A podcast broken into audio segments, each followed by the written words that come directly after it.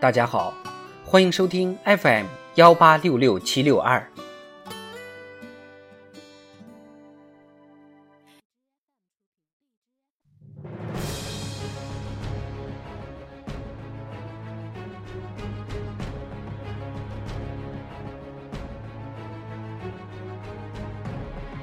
庆祝中国共产党建党一百周年特别节目《中国共产党一百年大事记》，二零二零年。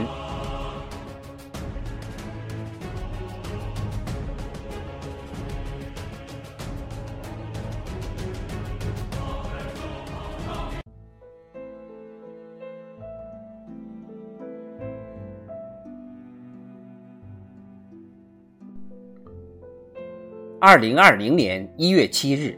习近平在主持召开中央政治局常委会会议时，对做好二零一九年十二月二十七日以来湖北武汉监测发现的不明原因肺炎疫情防控工作提出要求。新冠肺炎疫情是新中国成立以来我国遭遇的传播速度最快、感染范围最广、防控难度最大的一次重大突发公共卫生事件。也是百年来全球发生的最严重的传染病大流行。疫情发生后，党中央将疫情防控作为头等大事来抓，习近平亲自指挥、亲自部署，坚决把人民生命安全和身体健康放在第一位，带领全党全军全国各族人民迅速打响疫情防控的人民战争、总体战、阻击战，取得了全国抗疫斗争重大战略成果。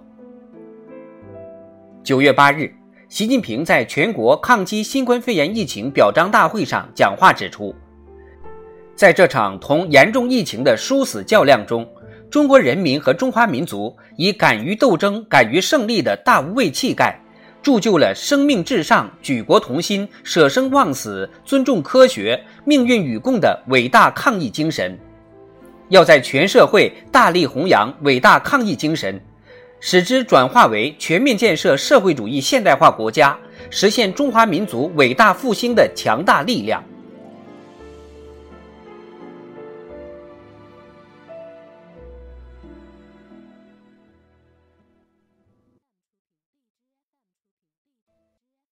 一月十二日，中国完全自主研制的新型万吨级驱逐舰首舰南昌舰归舰入列。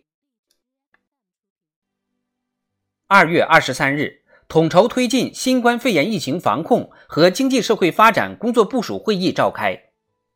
习近平讲话强调，要变压力为动力，善于化危为机，有序恢复生产生活秩序，强化六稳举措，加大政策调节力度，把我国发展的巨大潜力和强大动能充分释放出来。四月十七日，中央政治局会议提出。在加大六稳工作力度的同时，全面落实六保任务。三月六日，决战决胜脱贫攻坚座谈会召开，习近平讲话强调，要动员全党全国全社会力量，凝心聚力打赢脱贫攻坚战，确保如期完成脱贫攻坚目标任务，确保全面建成小康社会。十一月二十三日。我国最后九个贫困县实现贫困退出。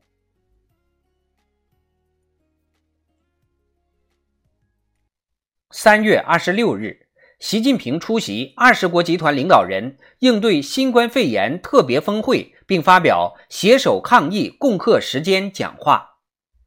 五月十八日，在第七十三届世界卫生大会视频会议开幕式上发表“团结合作，战胜疫情”。共同构建人类卫生健康共同体致辞。六月十七日，主持中非团结抗疫特别峰会，并发表“团结抗疫，共克时艰”主旨讲话。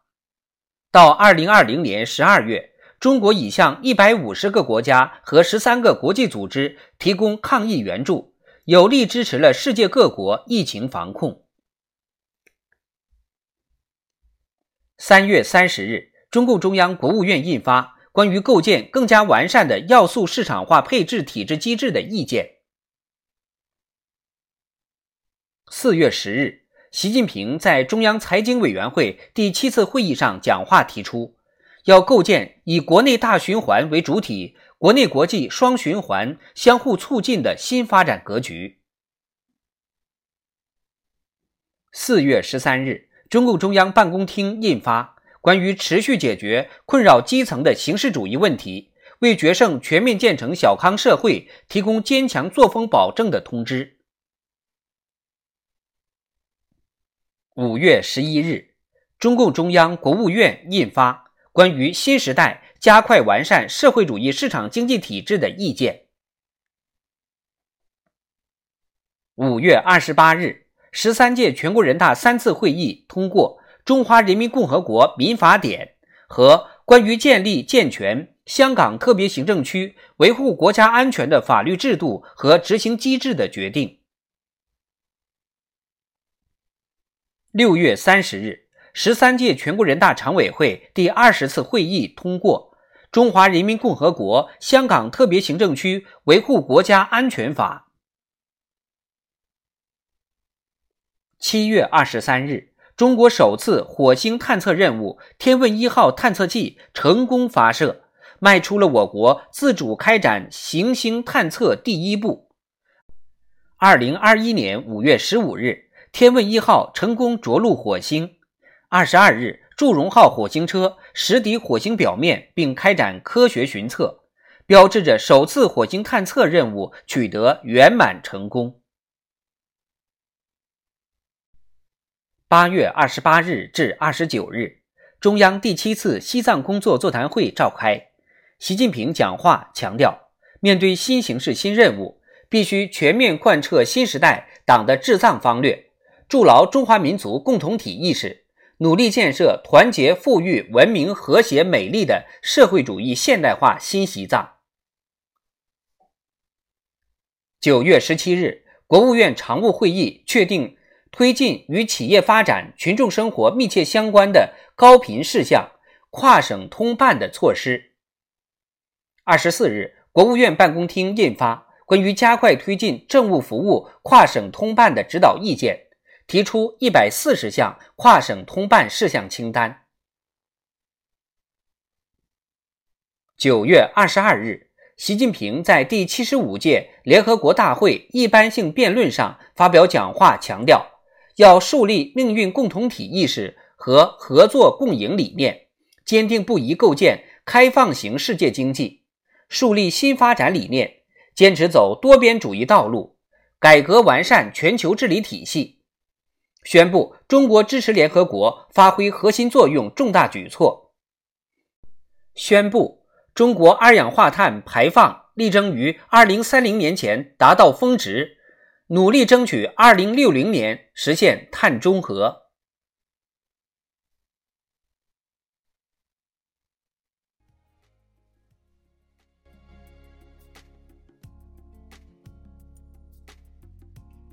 九月二十五日至二十六日，第三次中央新疆工作座谈会召开。习近平讲话指出，要完整准确贯彻新时代党的治疆方略，牢牢扭住新疆工作总目标，依法治疆、团结稳疆、文化润疆、富民兴疆、长期建疆，努力建设。团结和谐、繁荣富裕、文明进步、安居乐业、生态良好的新时代中国特色社会主义新疆。九月三十日，中共中央印发《中国共产党中央委员会工作条例》，把坚持党对一切工作的领导、确保党中央集中统一领导作为中央委员会开展工作必须把握的第一条原则。这是坚持和完善党的领导制度体系的关键之举，是强化两个维护制度保障的标志性成果。十月二十三日，习近平在纪念中国人民志愿军抗美援朝出国作战七十周年大会上讲话指出，在波澜壮阔的抗美援朝战争中，英雄的中国人民志愿军锻造了伟大抗美援朝精神。我们要牢记抗美援朝战争的艰辛历程和伟大胜利，敢于斗争，善于斗争，知难而进，坚韧向前，把新时代中国特色社会主义伟大事业不断推向前进。十月二十六日至二十九日，中共十九届五中全会召开，全会通过关于制定国民经济和社会发展第十四个五年规划和二零三五年远景目标的建议。全会提出，“十四五”时期是我国全面建成小康社会、实现第一个百年奋斗目标之后，乘势而上，开启全面建设社会主义现代化国家新征程。向第二个百年奋斗目标进军的第一个五年，要坚定不移贯彻创新、协调、绿色、开放、共享的新发展理念，以推动高质量发展为主题，加快构建以国内大循环为主体、国内国际双循环相互促进的新发展格局。二十九日，习近平在全会第二次全体会议上讲话指出，进入新发展阶段。是中华民族伟大复兴历史进程的大跨越。十一月十五日，中国与东盟十国及日本、韩国、澳大利亚、新西兰共同签署《区域全面经济伙伴关系协定》。十一月十六日至十七日，中央全面依法治国工作会议召开，习近平讲话强调。坚定不移走中国特色社会主义法治道路，为全面建设社会主义现代化国家、实现中华民族伟大复兴的中国梦提供有力法治保障。会议总结阐述了习近平法治思想。十二月一日，中共中央印发《法治中国建设规划（二零二零至二零二五年）》。十一月二十八日，奋斗者号全海深载人潜水器成功完成万米海试并胜利返航。十二月十六日，中共中央、国务院印发《关于实现巩固拓展脱贫攻坚成果同乡村振兴有效衔接的意见》。十二月二十四日、二十五日。习近平在中央政治局民主生活会上讲话强调，必须增强政治意识，善于从政治上看问题，善于把握政治大局，不断提高政治判断力、政治领悟力、政治执行力。十二月二十五日，中共中央印发修订后的《中国共产党党员权利保障条例》。